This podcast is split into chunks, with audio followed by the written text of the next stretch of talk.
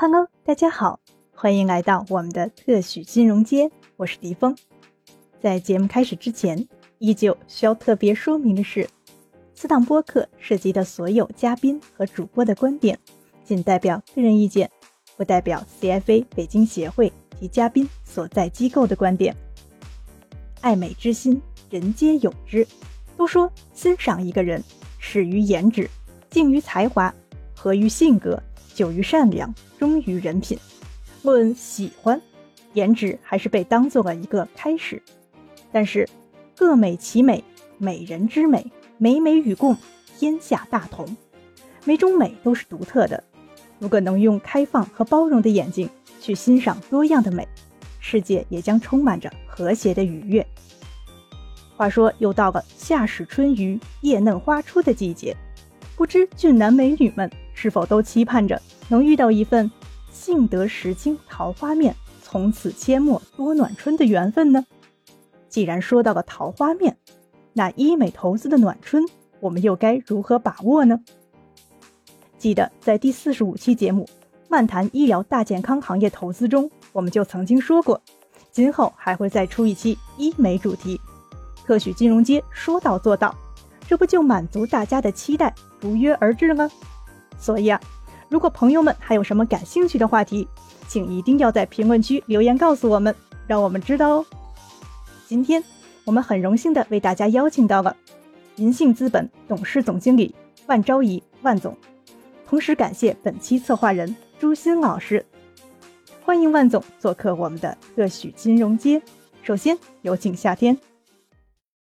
男女老少、衣食住行，中国人的消费在人均 GDP 占上一万美元大关后，迎来了百花齐放的黄金时代。与此同时，中国医美市场增速迅猛。二零二一年，中国医美市场规模高达一千八百九十一亿元，复合增速百分之十七点五，远高于全球市场。然而，疫情困局、监管趋严、技术进步、资本退烧，在各种内外部因素的螺旋作用下，过去三年，中国医美行业已经发生了翻天覆地的变化。从幼年期到成长期，中国医疗美容市场竞争格局加速重构，行业迎来新机遇和新挑战。那么，医美行业经历了怎样的发展历程？驱动因素都有哪些？发展现状又是怎样的？产业链的参与者都有哪些？日前发展势头正好的轻医美都有什么值得关注的投资机会呢？我是本期播客的主播夏天，今天我们有幸邀请到了银杏资本董事总经理万昭仪女士做客特许金融街。万总自2012年开始接触医美行业，曾任投资机构医疗组投资总监、生物科技企业总经理及多家被投企业高管职务，熟悉医美产业链，对行业有着深刻的认知与理解。2023年曾作为大会联席主席出席医美行业顶级峰会。今天我们的播客内容将分为四个部分，描绘行业轮廓，拆解产业链，探讨投资机会和展望发展趋势。也欢迎万总今天带领我们一同走进中国医疗美容行业。赛飞特许金融街的小伙伴们，大家好，我是万昭仪。今天呢，非常荣幸来和大家分享一期关于医疗美容的话题。嗯，那么首先，万总可否先向大家大致介绍一下我们国内的医美行业呢？好，首先呢，要和大家来介绍一下，医疗美容是属于消费医疗的，消费医疗和严肃医疗是不同的。它具有消费和医疗的双重属性。消费医疗一共有三条主要的赛道，分别是眼科、口腔和医美。其中医美的消费属性在这三条赛道当中是最强的。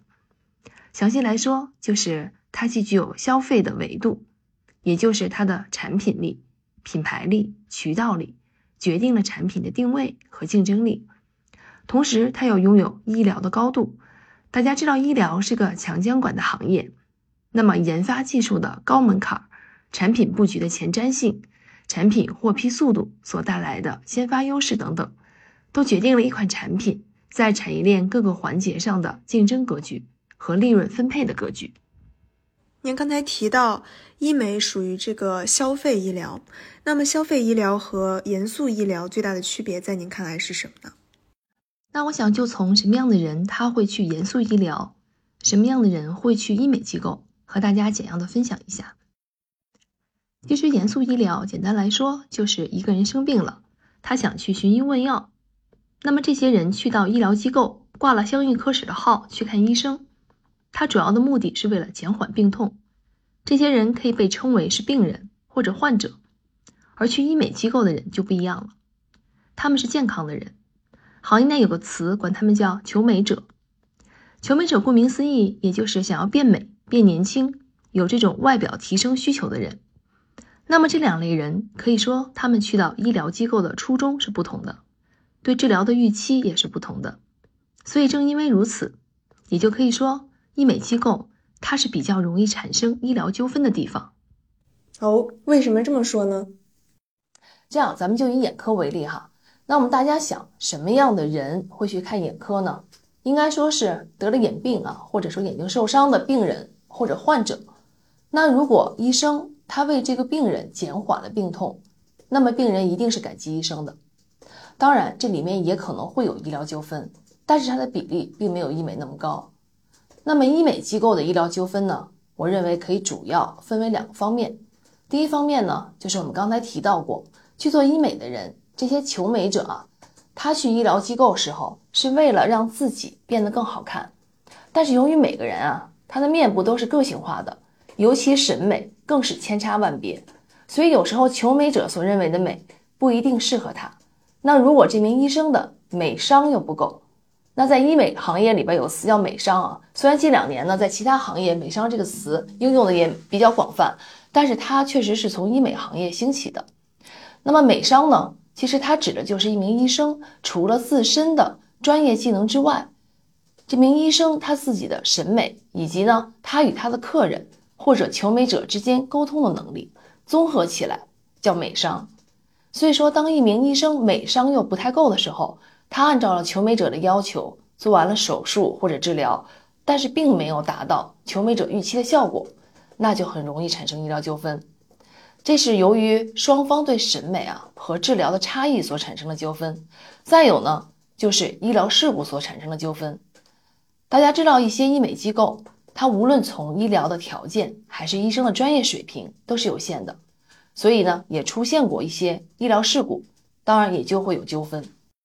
嗯，看来。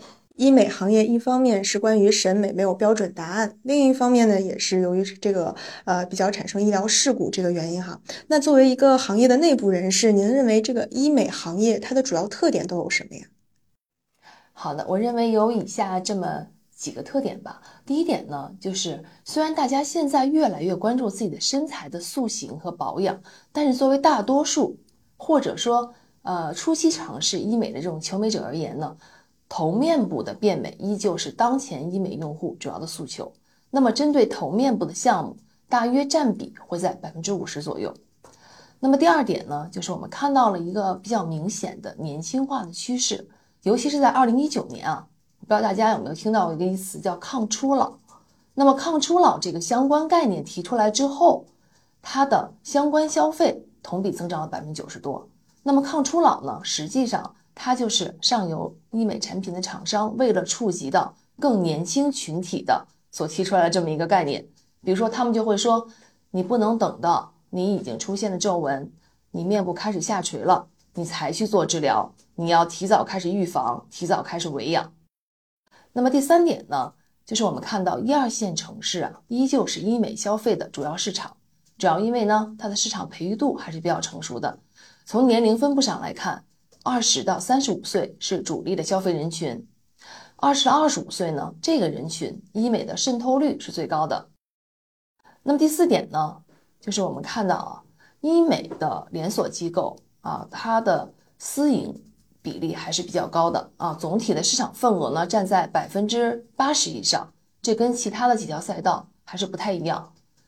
那么合规的机构啊，合规的机医美机构呢？我们大体上可以分为三级，从最底层的啊诊所的级别，诊所级别呢，就是它只有两个科室啊，没有麻醉科，不能进行手术，到比它高一级的门诊部的级别，再到最高层的医院的级别，这三者加在一起是所有的医美机构。那么合法的机构、持牌机构，全国的数量也就在一点三到一万一点四万家左右。但是不合规的机构，也就是我们监管说的黑医美、黑诊所啊，大概是在多少呢？至少是合规机构的三到四倍。那么不合规机构比较典型的就是这种生活美容院，那我们也叫生美。甚至呢，更有甚者啊，是这种，比如说大家看到一些美甲店、美睫店也会非法的开展一些医疗美容的项目。所以不合规机构呢，可能三到四倍还是一个保守的数字。嗯，那么第五点呢，就是医美消费啊，它是具有一定成瘾性的，它的二次复购率非常高，超过百分之九十。因为我们的皮肤啊是需要持续性的去维养啊，所以说，呃，这是一个真的复购率非常高的赛道。嗯，好。那其实我们这个协会的会员和听众们，大家还比较关心一个问题，就是来到二零二三年，我们国内的医美市场现在规模有多大？是否还是一条确定性很强的、仍然在增长的一个赛道？好，目前我们国家医美市场规模啊是在两千多亿，但是相比欧美、日韩这些国家呢，我国医美的渗透率还是比较低的啊，仅在一个个位数的水平。同时呢，医美行业在中国尚处于行业发展的初期阶段。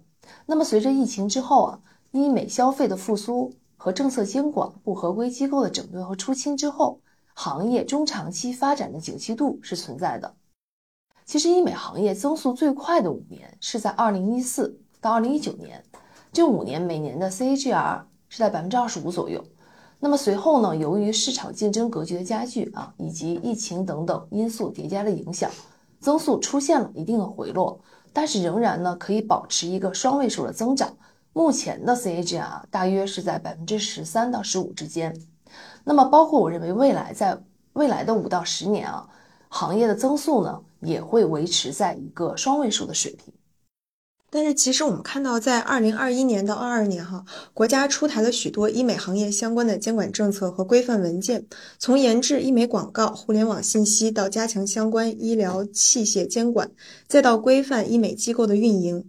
那么，医美监管趋严的常态化，是不是会对行业整体或者内部的竞争格局产生很大的影响啊？确实如此，尤其是近两年啊，医美行业的监管不断强化，尤其是在二零二一年六月份。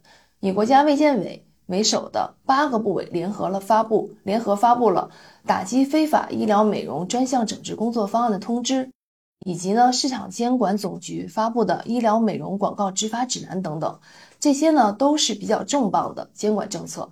一个是对不合规医美机构，也就是咱们刚才讲的黑医美、黑诊所的整顿；一个呢是对不合规医美广告的监管。那么进入到二零二二年。啊，可以说监管对医美的各个环节做了进一步的强化，主要包括呢，针对上游的产品端明确了监管的规格，尤其在二年年初啊发布的医疗器械分类目录，它是明确调整三类医疗器械的监管。那么这其中呢，对行业内影响比较大的，就是把水光针明确的纳入到了三类医疗器械的监管。那么第二点呢，针对消费端啊，二二年的十月份，市场监管总局发布了医疗美容行业虚假宣传和价格违法行为治理的工作指引，这主要是防范医疗美容行业的虚假宣传行为以及规范定价。那么除此之外呢，我们看到像地方政府和一些网络平台也针对医美行业出台了一系列的监管政策。进入到二零二三年。我们认为市场监管趋严的方向仍然不会改变。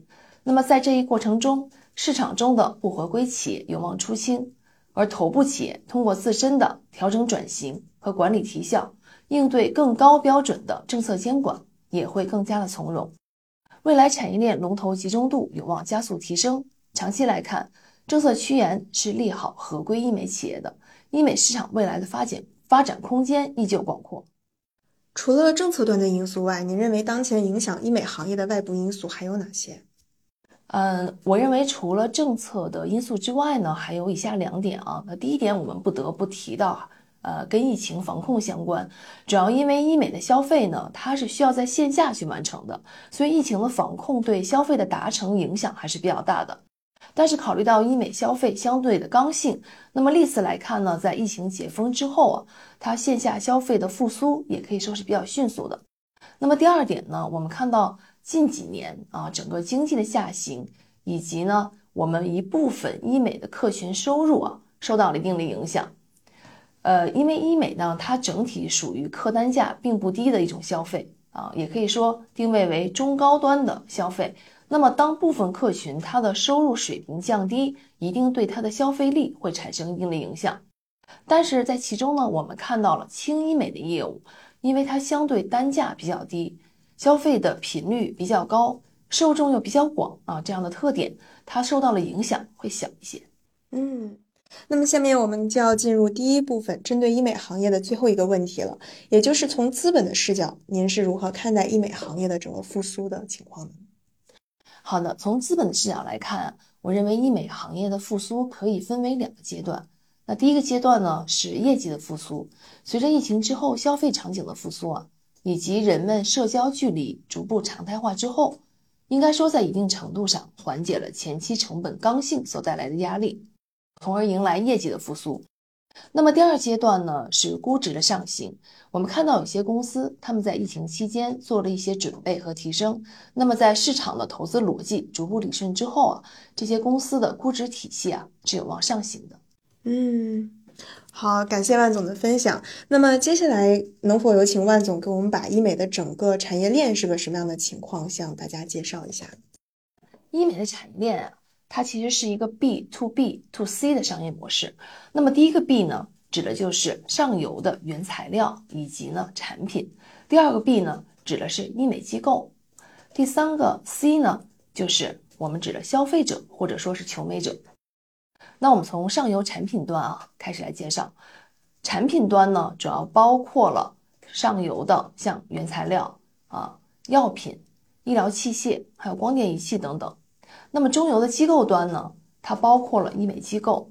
那么我们根据它经营范围的不同，由低到高的分为三个级别，分别是诊所、门诊部和医院。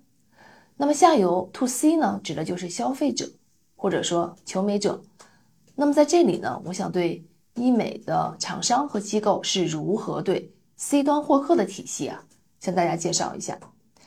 那么第一个。平台呢，他们用的很多的啊，就是一个我们被称为最大种草平台的小红书，因为小红书是一个月活量非常高的这样的一个平台，它的月活量呢可以达到一亿人次以上，而且它的主要用户人群是在九零后啊，占到百分之七十以上，这与医美主流的消费客群是高度重合的。大家想，你想查一些产品，是不是很多都去小红书上先去搜一搜？那么第二个呢是导流的平台啊，就以美团为主。第三个呢是这种像新氧、悦美更美这样的医美互联网的平台，我们称为垂直平台。那第四个呢是这种综合性的平台，比如像大众点评啊、阿里健康、京东健康等等。第五个呢是这些无论是上游品牌厂商或者是中游医美机构都会着重去建立的这种属于他们自身的私域平台。主要包括他们自己的公众号、抖音、APP、视频号等等。那么第六个呢，就是这些线下的渠道。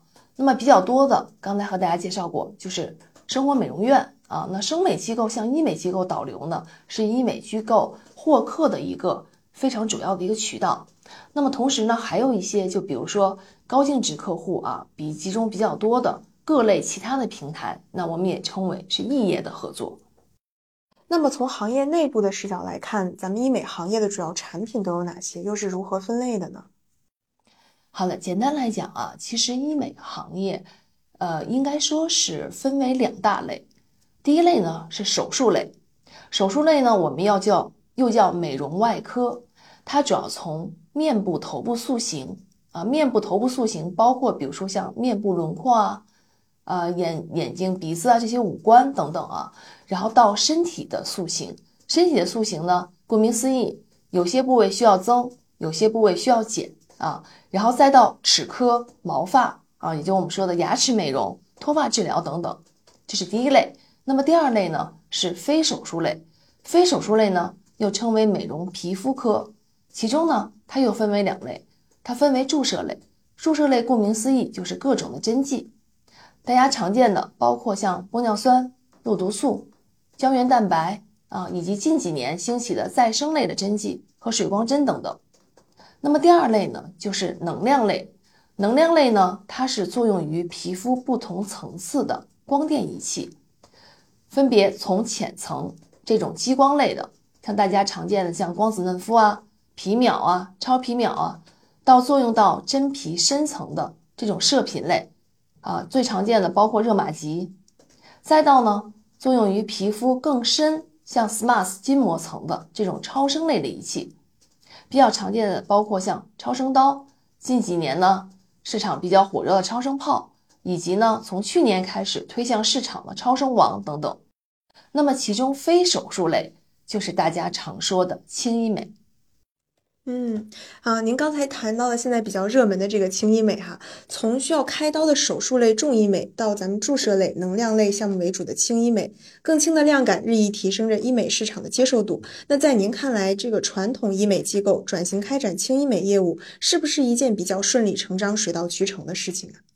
其实这个问题特别好啊，也有很多的误区。那么呢，我们确实也总结了有六点啊，分别和大家来分享一下。那么第一点呢，就是大家会认为轻医美的模式是不是投资就比较少，赚钱会比较快？这是经常有朋友来问我或者咨询的问题。那首先呢，我们认为轻医美它是一个伪命题，因为你如果想要达到对于客户预期的轻医美的效果，可能投入的成本并不低，而且运营的难度也不小。那么在市场上呢，由于一些医美机构它的定位并不明确。使得呢客户选择困难，决策率也比较低。好，那么轻医美可以说一点也不轻。目前轻医美在市场上引起了一定的投资热，但是呢还没有真正实现经营好、经营火。那么做得好的品牌和机构啊还是非常少的。那第二点呢，就是我们看到一些医美机构由于自身的定位不清晰，业务不聚焦，貌似什么都想做。但其实什么都没有做好做精。我们知道皮肤呢，它是人体最大的器官，与皮肤相关问题应该说高达数千种之多。所以皮肤美容这个市场的定位啊，是一定要清晰聚焦，不能贪多求全，要有自身的特色。目前很多医美机构都没有自身特色的品相，没有自主研发的能力，同质化竞争严重。最后呢，就导致恶性价格战的内卷。第三点呢，就是很多人会认为轻医美主要就是靠光电设备，医生并不重要。其实并不是这样的，因为医美真正的核心竞争力还是在于医生的技术，而光电设备、针剂这些只是工具，只要是持牌机构，谁都可以买得到。而重要的是使用他们的人。如果一家机构没有优秀的医生，是很难做好。做稳做久的，那么第四点呢，就是我们说用美容外科，也就是手术为主的模式，这样的经营思路来经营美容皮肤科，也就是来经营轻医美，这肯定是不对的，一定是不能用美容外科的经营和逻辑啊来经营美容皮肤科的。这两个科室虽然同属医疗美容的范畴，但是它的盈利模式和经营逻辑完全不同。比如美容外科，它是一个重营销、轻运营的模式，而美容皮肤科恰恰相反，它是重运营、轻营销的模式。它的核心是如何挖掘优质的客户，同时让优质的客户沉淀下来，再产生裂变。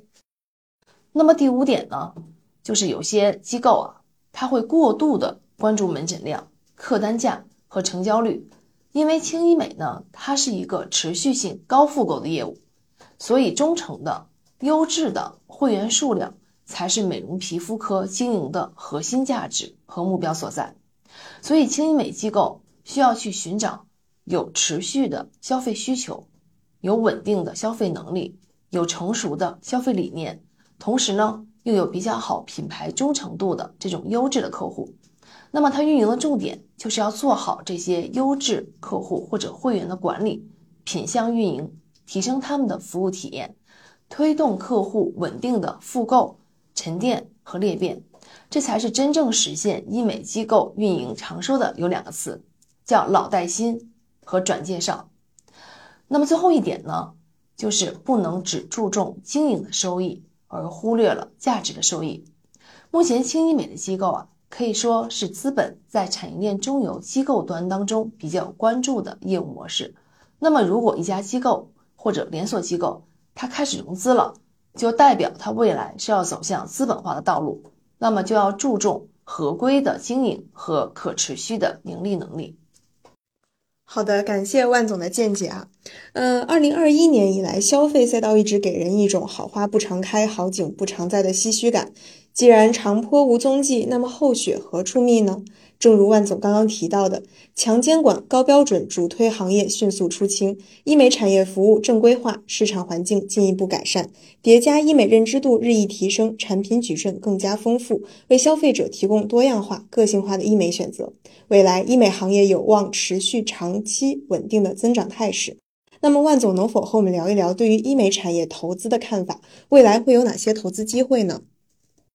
好的，首先呢，我们看一下整个产业链的一个态势。那么上游的产品端呢，它呈现的是一个逐渐饱和，同时呢，产品报批的门槛变高啊，那投资赛道收窄的这样的一个趋势。那么针对呃中游的机构端呢，我们看到目前市场上医美机构仍旧是极度分散的一个状况，而且普遍的利润率不高。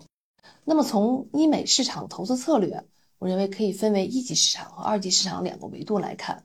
那么首先呢，我们针对一级市场啊，甚至呢会关注这种处于中早期阶段的企业，我们主要会去看这家公司产品和技术的差异化啊，以及呢它是否具有核心的竞争优势。尤其是早期的企业，因为产品的取证啊是要经历一个不短的周期，所以我们要看产品目前的优势。它在取证上市之后，所谓的优势是否还能够持续的存在？同时呢，我们会从企业的整体的战略，它所对应的这种战术，以及呢团队的优势、执行的能力等等一整套的体系来进行评估和判断这家公司未来的成长潜力和是否具有投资的价值。那么，针对二级市场投资策略呢？简单来讲，我们会更加的倾向去关注格局清晰。在技术上有一定的竞争优势，资质上呢布局相对完整，同时呢它的渠道壁垒建设也比较深厚的，位于产业链的上游和中游的龙头企业，因为这些公司的业绩增速啊可以说确定性比较高，那么业绩和估值的修复速度也会比较快。此外呢，我们也会看未来一到两年内有望新品获批的企业。但是会持续的关注这些新品所带来的第二增长曲线是否能够得到市场的验证。嗯，可否请您从上游产品的角度来谈一谈关注的投资方向？呃，产品端来看，我们主要关注以下的四个方向吧。那么第一点呢，就是新材料加技术。那我我想一款新材料的上市呢，是会引起市场广泛关注的。但是新材料它需要有相应的技术才能做成一款或者说一个系列好的产品，所以通常呢我们会把材料和技术结合在一起来看。那么第二点呢就是现有的产品或者器械的迭代升级。那么我们会关注下一代的产品或者器械是否能够解决现在这代产品的痛点啊，能够维持更久的效期。能够为客户带来更好的体验、更低的痛感等等。那么第三点呢，就是我们会看替代性的产品或者技术啊，因为很多产品呢，它确实是有自己生命周期的。那么在它生命周期下行的时候，就会有一些新的产品或者技术取而代之。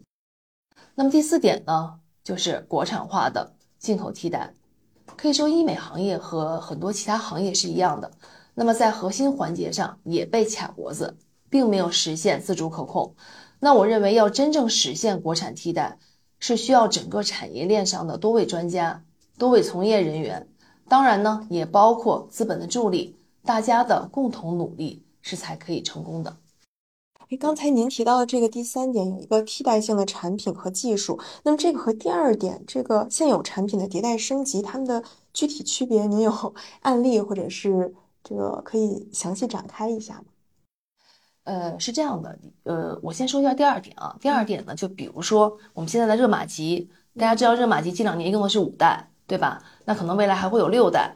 那么五代和四代相比呢，它就会有比如说维持更久的效期啊，让那个客人有更好的体验、更低的痛感等等啊。那么这就是下一代和上一代产品的差异。那么我们刚才说的这个第三点啊，替代性，就是比如说以前我们有一些填充的材料啊，像已经被市场淘汰的，尤其是出现一些问题，像奥美定等等啊。那么现在呢，肯定早就不再用这样的材料了，所以这就属于替代性的产品和技术。啊，尤其是现在，你比如说，呃，像一些玻尿酸呀，呃，像胶原蛋白的这种三类器械的植入啊，那么现在我们又出现了这种可再生类的一些材料，那么它一定会对目前一部分像呃传统的这些针剂有一定的替代，啊，当然不会替代所有，但是会有一定的替代。好的，谢谢万总。嗯，那么咱们产业链中游医美机构的机会呢？像现在轻医美成为主流项目的话，是否会加速中游机构的一个扩张，使其达到一个规模化的效应呢？在您看来，这个医美连锁机构未来是不是有机会出现大市值的龙头企业呢？这是一个很好的问题啊。那我们知道，眼科和口腔连锁机构当中呢，有爱尔眼科和通策医疗。那么相比于这两家企业，医美连锁机构当中，目前还没有突出的上市公司。现有的上市公司当中呢，它的连锁化规模、盈利能力都与眼科和口腔的连锁机构还有一定差距。那么，先和大家说一下目前医美连锁机构的几点问题吧。那么，第一点呢，就是连锁机构的集中度不高；第二点呢，就是他们的持续盈利能力不够强啊，主要是因为它获客成本目前还是比较高的。如果有机会啊，未来线下向大家介绍一下单店的模型啊，大家一看就知道。那么第三点呢，就是他们的抗风险能力相对比较弱啊。刚才咱们讲过，说就是说它的这个盈利能力比较弱，它的利润很薄。那么现在传统的医美机构的净利率普遍是低于百分之十的，这还是在盈利的机构，还有很多是不盈利的机构啊。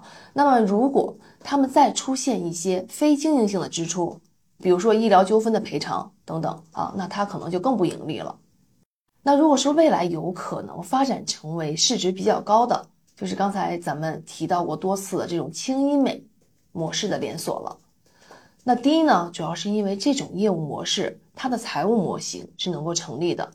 轻医美的业务模式呢，它是比较容易标准化、可复制，从而形成规模化的，这也就比较符合资本投资的逻辑。受到资本的认可。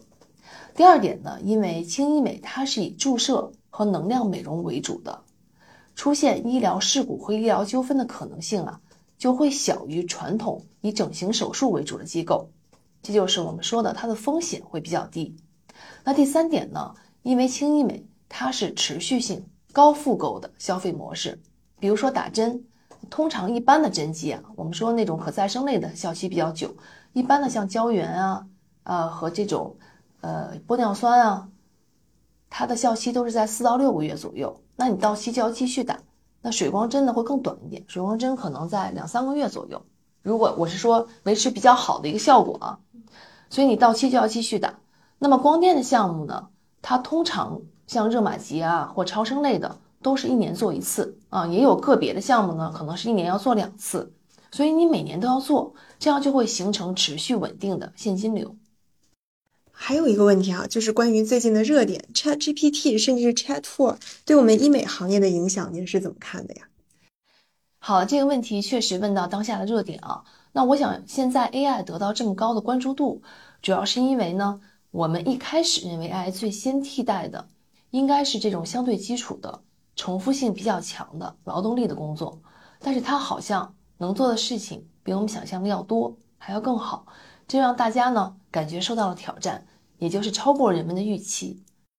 那么 AI 擅长去挑战的是通过这种记忆性的学习，也包括运用公式和工具去解决问题的能力。那前一段时间呢，ChatGPT 就写过一份医美研报，我不知道大家看过没有啊？那我本人是看过的，也有一些朋友啊转发给我，让我看看写的怎么样。说实话，在目前阶段。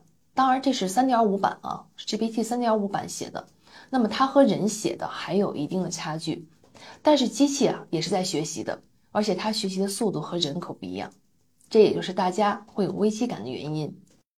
但是我认为 AI 在目前和未来都比较难颠覆和突破的，是对人性这种深刻的认知、理解和把握。我知道现在在训练 AI 啊对人的理解，但由于人是个性化的，要想达到深刻的理解，确实是不容易的。那说到医美行业呢，咱们一开始介绍过，医美行业属于消费医疗，它是具有消费和医疗两个行业属性。但我认为医美行业还有第三个属性，就是服务的属性。而服务的核心呢，就是以客户为中心，对客户需求的了解和满足。如果从我们产业链上游的产品研发，到产业链中游的医美机构的应用场景当中，都可以更好的满足客户的需求。我相信是可以创造 AI 难以替代的价值的。而这个价值既包括了让我们的客户在外表上变得更美，有所提升的这种直接价值之外，也包括了 AI 永远都无法提供的。也只有人和人之间才能够去传递的情绪价值，所以呢，我认为未来我们要更好的利用 AI 去支撑和赋能我们的工作。此外，还有一点啊，就是我认为医美行业无论在现在还是未来，依旧会以女性消费者为主。虽然男性消费者趋势增长迅速啊，但是呢，应该说女性消费者依旧是未来的主要呃消费的群体。而女性呢，更加需要情绪价值的传递。其实我们未来可以以一个人的语言特点来训练出来一个数字人，但是女性她是需要心灵的释放，需要情绪的传递。这就是为什么很多女性求美者都会和自己常去的医美机构的医生或者服务人员成为比较好的朋友。他们在做治疗的时候啊，也很喜欢和机构里的人聊聊天儿。除非他赶时间啊，即做即走，所以一般呢都会和机构里他们比较熟悉的人聊一聊，这是一个蛮普遍的现象。那其实我对我作为一个医美行业的小白哈，我也有一个问题，像我们现在到很多私营的医美机构，可能会接待我们的是一些类似于护士或者是推销人员，那对咨咨询师。那么呃，我在想，会不会未来 AI 有可能承担一部分他们的职责，比如说给我们进行一个初步的面诊？就是基于他们已有的一些数据库来进行一个分析。你这个问题非常好，我认为呢，不光是可能你到店之后的 AI，可能更多的以后未来在线上会去实现，嗯，也就是零到一的这个过程啊。我认为就是说线上它可能未来会有更多的，也就是说我们在到店前的所有的工作，或者是说和你比较匹配的这个医生的一个适配，都会在线上去完成。那我们可以期待一下了哈，嗯，人们追求健康、快乐、美丽的本性和对更好的生活的向往长期持续着。伴随医美行业新供给、新技术的不断涌现，新的需求空间也在出现，而监管的逐步完善也无不影响着医美行业的投资者与参与者。医美赛道投资路远且长，而它的未来值得期待。那么，万总，关于今年以及未来行业的发展趋势，您是如何看待？好的，那第一点呢，我想从监管的角度来讲啊，那在今年呢，我们认为市场监管趋严的方向啊，依旧不会改变。那么这一点呢，刚才咱们已经讲过，不再赘述了。那么第二点呢，从医美企业在研产品的角度来看呢，呃，整个行业仍然处于发展的初期，它的需求爆发，但是合规产品可以显得供给还是不足。那么最近的几年呢，行业产品端通过不断的扩容。啊，也包括咱们现在看到比较多像再生材料、胶原蛋白啊一些相关产品上市之后推广放量，可以说在一定程度上完善了医美合规市场的产品供应。那么同时呢，在未来的几年，这些企业仍然会不断有合规医美产品的推出，这也有助于呢进一步刺激消费的需求，同时也可以为这些相关的企业带来业绩的增量。那么第三点呢，我们从资本运作的角度来看，资本运作呢对于企业发展可以说意义重大啊。那一方面呢，从上游产品端来看，它有助于提升产品管线的丰富。那么相比于进展比较缓慢这种内生性的研发，那么企业通过外延式的并购是快速搭建多元产品矩阵的有效方式。那么另一方面呢，从中游的机构端来看。相比于新建机构，并且培育它的发展，直接并购成熟的机构是有助于降低前期培育阶段的利润压力和经营风险的，从而实现快速的规模化发展。因此呢，近期我们也会看到不同医美企业正在积极的通过资本运作而实现产品线的扩张，或者呢推动上市融资，这也将为未来的板块行情走势带来一定催化的效果。啊，好，谢谢万总。那对于之后的未来行业发展趋势，您是怎么看待的呢？呃，我认为有以下这么七点吧，啊，概括一下。第一点呢，就是基于轻医美业务模式的大连锁。过去的十几年啊，医美机构的业务是以手术为主的。那我们看新氧的在线交易数据，二零一九年的时候，医美机构的手术和非手术的业务占比。是在八比二，可是，在二零二二年啊，短短三年之后，这两个数据就是对调过来的，手术占比百分之二十，非手术占比百分之八十。而手术呢，不可避免的就是需要对医生产生依赖，这种模式很难复制，并且标准化和规模化。咱们说过，近几年轻医美的兴起，让我们逐步对医生的技能和经验的依赖性降低，这样就有机会。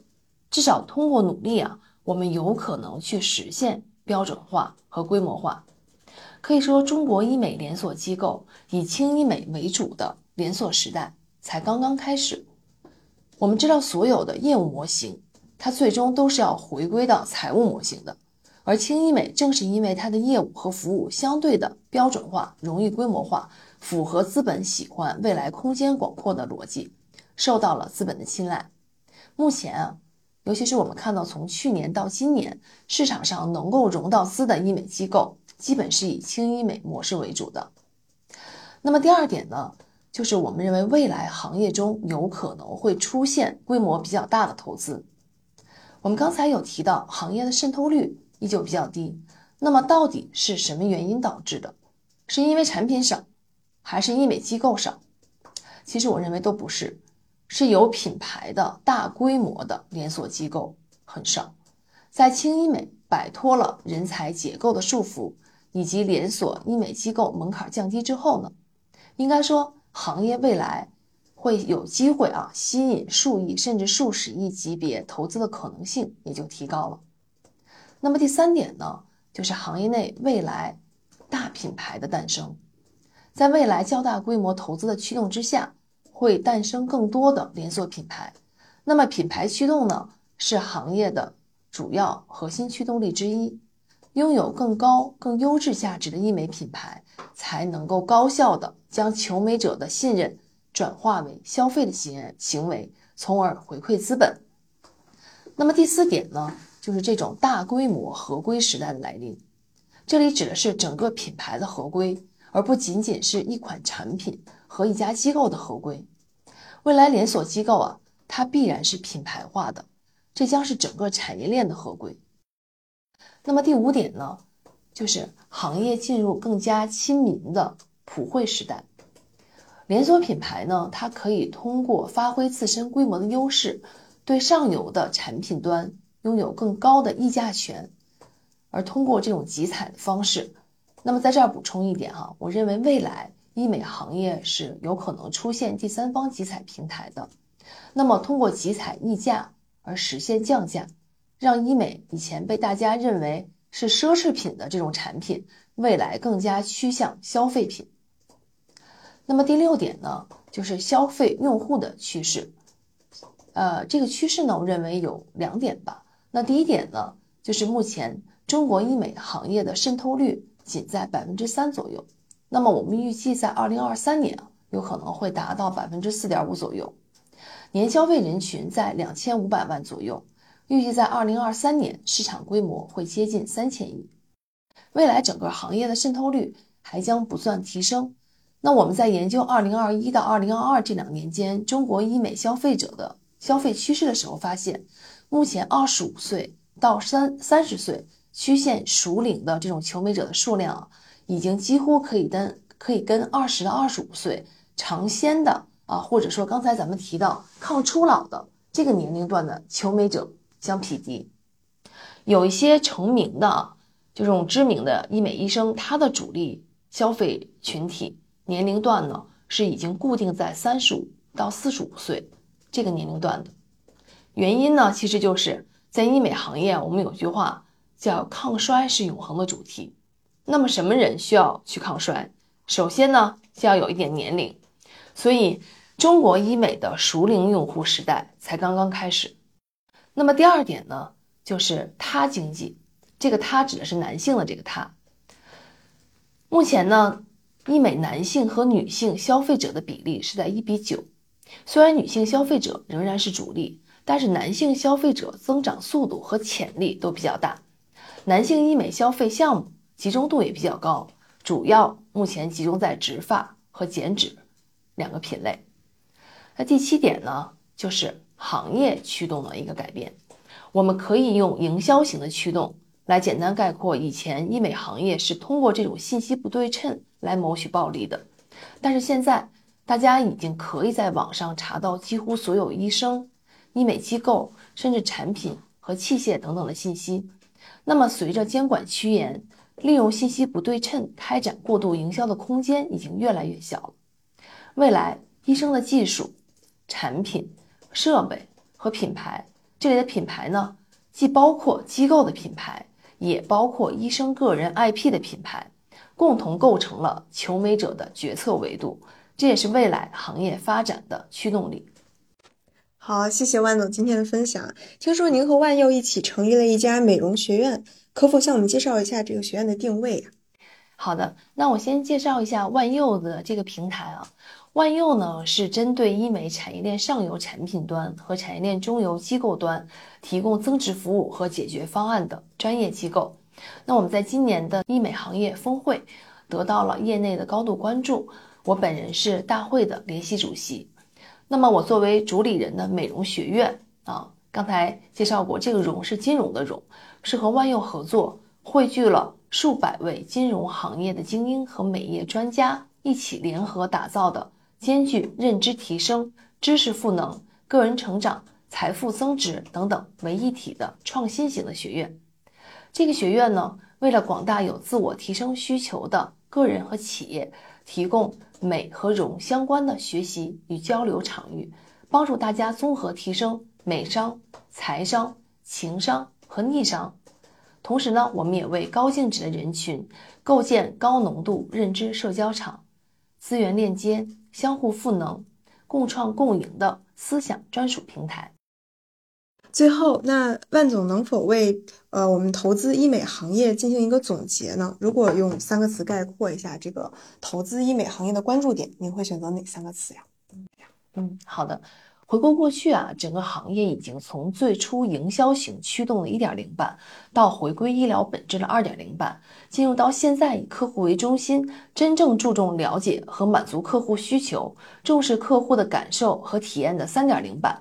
现在我们看到医美行业从年轻消费者到熟龄消费者的转变，从以外科手术为主到现在以轻医美为主，从感性的消费到现在趋于理性的消费，从过度营销到合规发展，中国医美行业开始驶入成熟发展的快车道。这既是市场需求决定的，也是中国经济健康发展的一个必然结果。如果说用三个词来概括医美行业投资的关注点，我想针对行业的上中下游，分别用一个词来概括。针对上游呢，就是新材料加技术；针对产业链中游医美机构呢，那就是轻医美了。那么针对我们 C 端下游的消费者，那就是客户服务。这种客户服务是真正围绕客户需求，提升客户服务体验的项目。是值得关注的。那么最后呢，非常感谢大家在一起陪伴的时间，感谢 CFA 北京协会的邀请，让我们有机会线下再见。谢谢万总今天的分享，我们下期见。好了，大家对医美投资这个话题还有什么想说的？欢迎在评论区留言和我们交流，或者还有什么好的选题，也可以在评论区提出来。如果你们喜欢这期节目，还请多多。点赞、打 call、收藏、转发，支持我们哦！如果大家还想收听我们的往期节目，可以在各大音频播客平台搜索“特许金融街”或者“北京金融分析师协会”，订阅和关注。那真是对我们最大的鼓励了。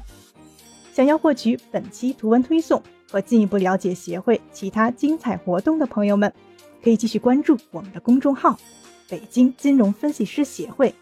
最后，再次感谢万总的到来，我们下期见，拜拜。